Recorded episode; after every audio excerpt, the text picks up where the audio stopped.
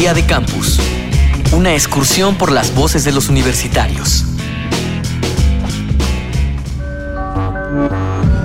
Más de una vez hemos oído decir que el ser humano contemporáneo lleva un acelerado ritmo de vida.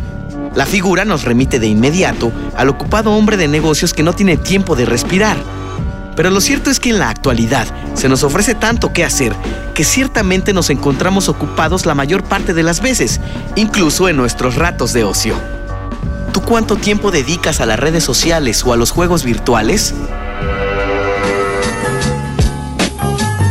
a redes sociales como un par de horas al día y a videojuegos como cuatro horas también al día.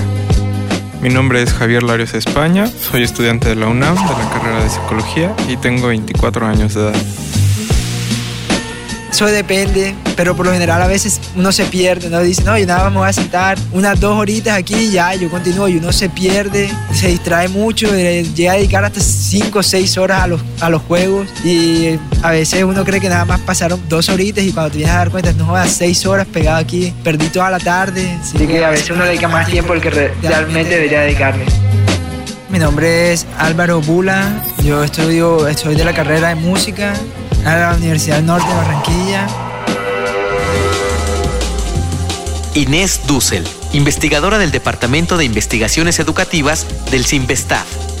Creo que promueven ciertas conductas, se alejan de otras. Uno puede encontrar eh, ventajas, quizás elementos no tan auspiciosos. Si pienso, por ejemplo, en el, el, carácter más sedentario, necesito moverme menos, corro menos peligro, pero al mismo tiempo salgo menos de mi casa, de mis propios ambientes. Uno puede decir, sin embargo, no sales y estás en contacto con mundos muy distantes, con gente muy distinta. Eso es bueno. Yo creo que el problema no es la cantidad de horas, sino la calidad del tiempo que dedicamos. Por supuesto, no recomiendo una cantidad de 24 horas por día, pero en el mundo contemporáneo uno está conectado probablemente muchas horas y algunos de nosotros que trabajamos con eh, los medios digitales, que nos comunicamos por correo electrónico, por por WhatsApp, prácticamente todo el día. No creo que eso sea un problema por sí mismo, sí creo que hay que aprender a desconectarse, creo que hay que aprender a valorar una presencia cara a cara. Seis horas diarias. Kervin Alfaro, Economía en la Universidad de Costa Rica. Gracias a, los teléfonos móviles que tienen un acceso al Internet, ¿no? Podemos estar cerca de ellos constantemente cuando estamos en la biblioteca, cuando estamos en el elevador, cuando estamos esperando una clase. Así que realmente no es ya como en las series de los 90 que se sentaban a contestar los emails a las 7 de la noche todos los días. Es más como que 5 minutos aquí, 10 minutos allá, cuanto más pueda. Y ya no se ha vuelto a una cantidad de horas, sino ya es parte de nosotros. Ya literalmente nos hemos convertido en androides. Así que no debemos ver la tecnología como algo ya ajeno a nosotros, sino una extensión de nosotros.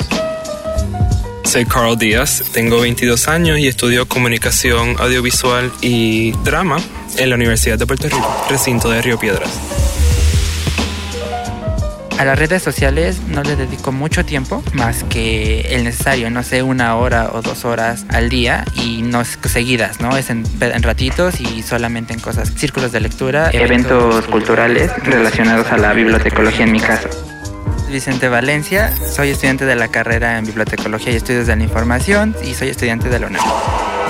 Doctora Inés Dussel, especialista en educación y medios digitales. Creo que el problema no es tanto el tiempo, sino la calidad de la participación en las redes sociales y en los medios digitales. Creo que tenemos que mirar más los adultos y los educadores en particular, eh, los qué están haciendo nuestros hijos, no desde el lugar de la persecución o la paranoia, sino más bien eh, garantizar que realmente tengan acceso a mundos más ricos que enriquezcan su lenguaje, que enriquezcan su cultura, su contacto con los demás, que hablen con otros. Hay mucho miedo al hablar con los desconocidos. Yo a veces digo, también da miedo que hablen siempre con los mismos y que no salgan de un círculo muy cerrado. Entonces, esas son las cuestiones que creo que tenemos que preocuparnos y ocuparnos.